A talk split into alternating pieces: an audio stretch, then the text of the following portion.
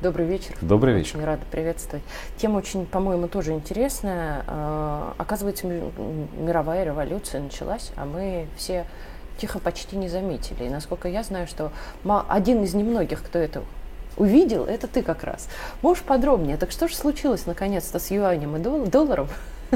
И что ж такое произошло? Ну, положим, я не один из немногих, кто это увидел. Увидела это, увидела факт, это для начала статистическое ведомство самого же Китая, Сам о факт, чем и сам опубликовала. факт, да. Потом Да. это увидел Блумберг, но действительно на Западе эту тему в в основном обходят молчанием. Да.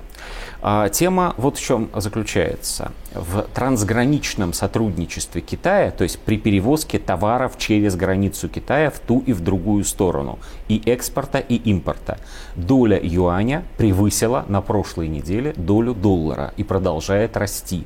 48% своих э, необходимых товаров Китай продает и покупает за юани, и только 47% за доллары.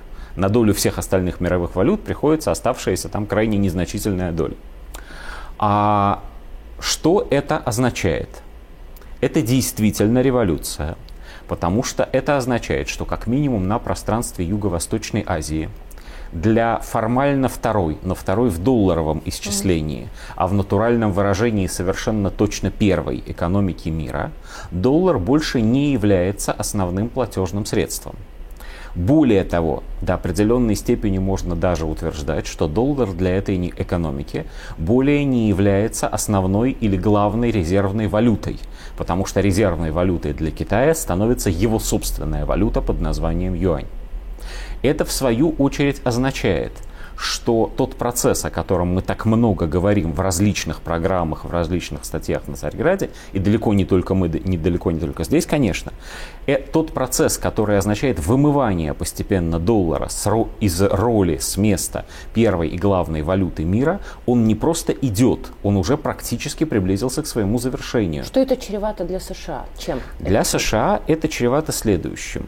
Доллар не исчезнет. Вот тут э, надо с назойливостью это повторять. Когда у нас говорят, доллар исчезнет из мира, а- американская экономика рухнет. Нет. Не рухнет и не исчезнет.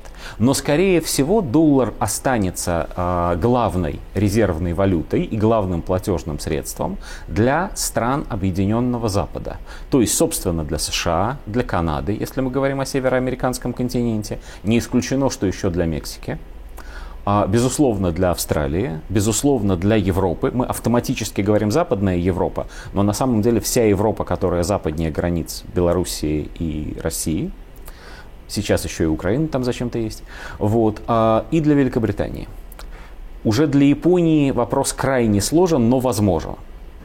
Это очень большая часть мира, это при, ну, очень приблизительно это миллиард человек, но это не весь мир. Более того, это не большинство людей на Земле, но что самое главное, это не большая часть мировой экономики. Скорее всего возникнет ситуация, она возникнет, ну вот а, такой известный бизнесмен, к нему можно по-разному относиться в человеческом и политическом плане, но как бизнесмен, безусловно, очень компетентный, как Олег Дерипаска, а на прошлой неделе, если я не ошибаюсь, выступил с прогнозом. Он сказал, что а, доллар перестанет быть главной мировой валютой в течение пяти лет. Можно предположить, ну, в течение пяти лет это такая штука, да, э, растяжимая. Может быть, через три года, может быть, через два, а может быть, конечно, и через четыре с половиной. Вот. Но это, по крайней мере, срок, э, на который мы, в смысле человечества, умеем делать экономические прогнозы. Вот экономический прогноз сделан. Он сделан человеком, который имеет дело с огромными суммами, с огромными трансграничными, опять же, переводами в прямом смысле каждый день. Будем посмотреть. А, еще А одна России? очень интересная. Для России это будет означать следующее. Мы остаемся частью большего мира и большей по объемам экономики, чем Соединенные Штаты и коллеги. Опять-таки, совершенно официальный прогноз на этот раз банка БРИКС а, гласит, что в течение, если я ничего не перепутал, но в течение ближайших 3-5 лет а, страны БРИКС будут в мировой экономике играть большую роль, занимать большую долю, чем Соединенные Штаты и сателлиты. Точнее, чем э, так называемая G7. То есть э, на данный момент G7 считается объединением крупнейших экономик мира. Правда, почему-то без Китая и России. И без Бразилии. И без Странное Индии. дело. Странное дело. Крупнейшими экономиками мира остаются, как кажется банку БРИКС, страны БРИКС. То есть Бразилия, Россия, Индия, Китай и Южная Африка. Эти страны, говорят э, значит, в банке БРИКС, это больше 40% будет мировой экономики суммарно, а возможно и больше половины.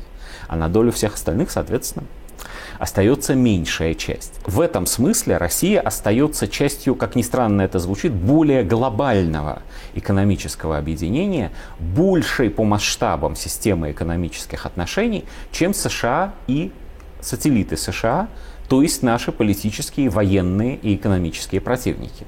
Но есть еще одна вещь очень важная здесь.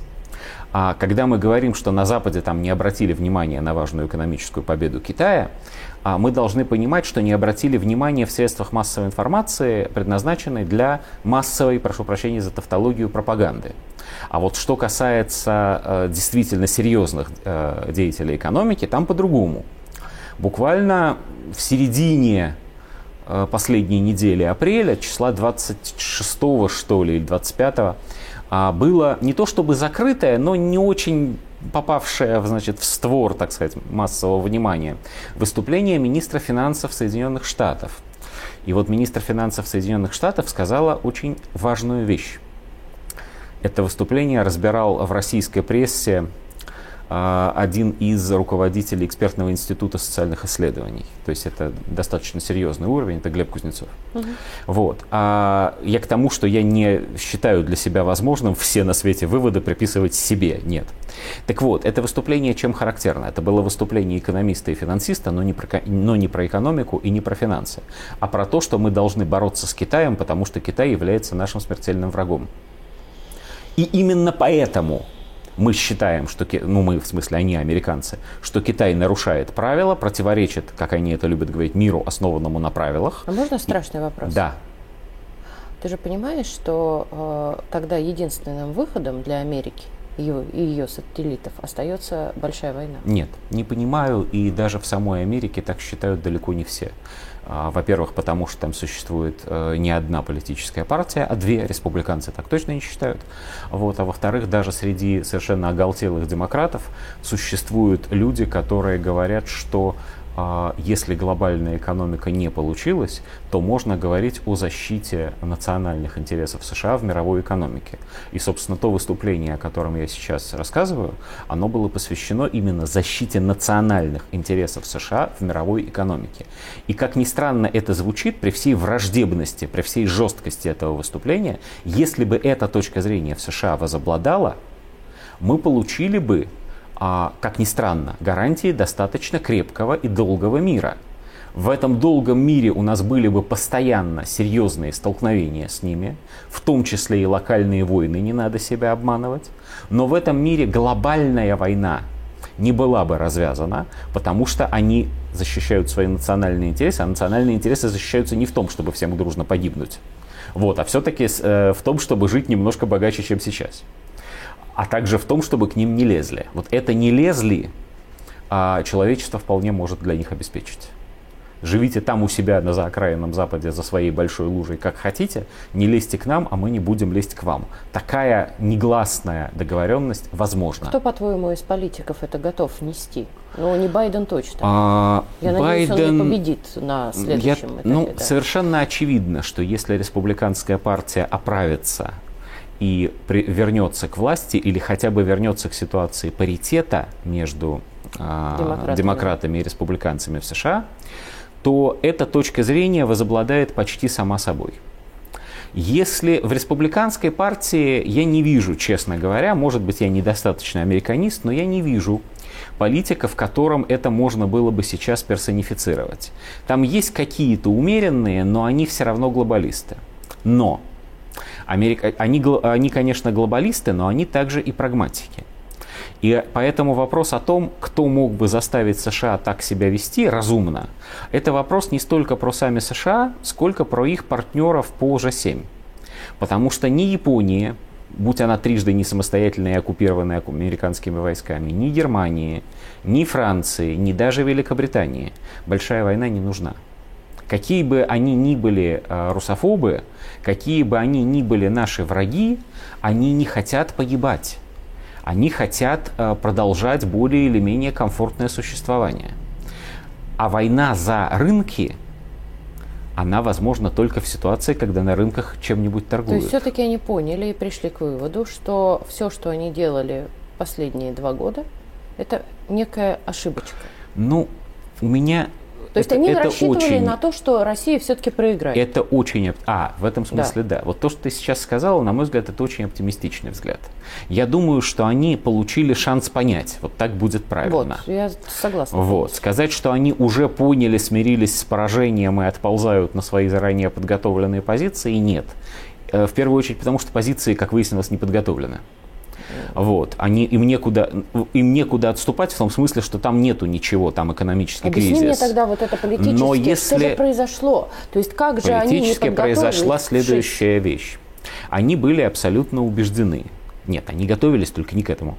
А, а политически произошла следующая вещь. Они были абсолютно убеждены, что после а, начала боевых действий на Украине, они объявят так называемые ужасные санкции или ультимативные санкции, как они выражались, и эти санкции очень быстро в течение нескольких недель поставят Россию на колени, потому что экономика рухнет, импорта нет, в магазинах пусто, люди бастуют, голодают, и, и да, и все, собственно, на этом.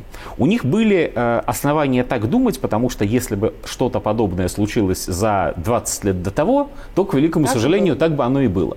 Но эти 20 лет прошли. А мы, в свою очередь, тоже ведь ошибку совершили. Мы-то рассчитывали на относительно быструю победу на поле боя. Ее тоже, к сожалению, не произошло.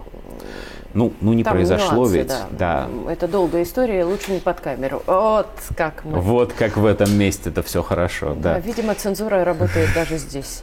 А, спасибо большое, вернемся. Вернемся к Давай, спасибо.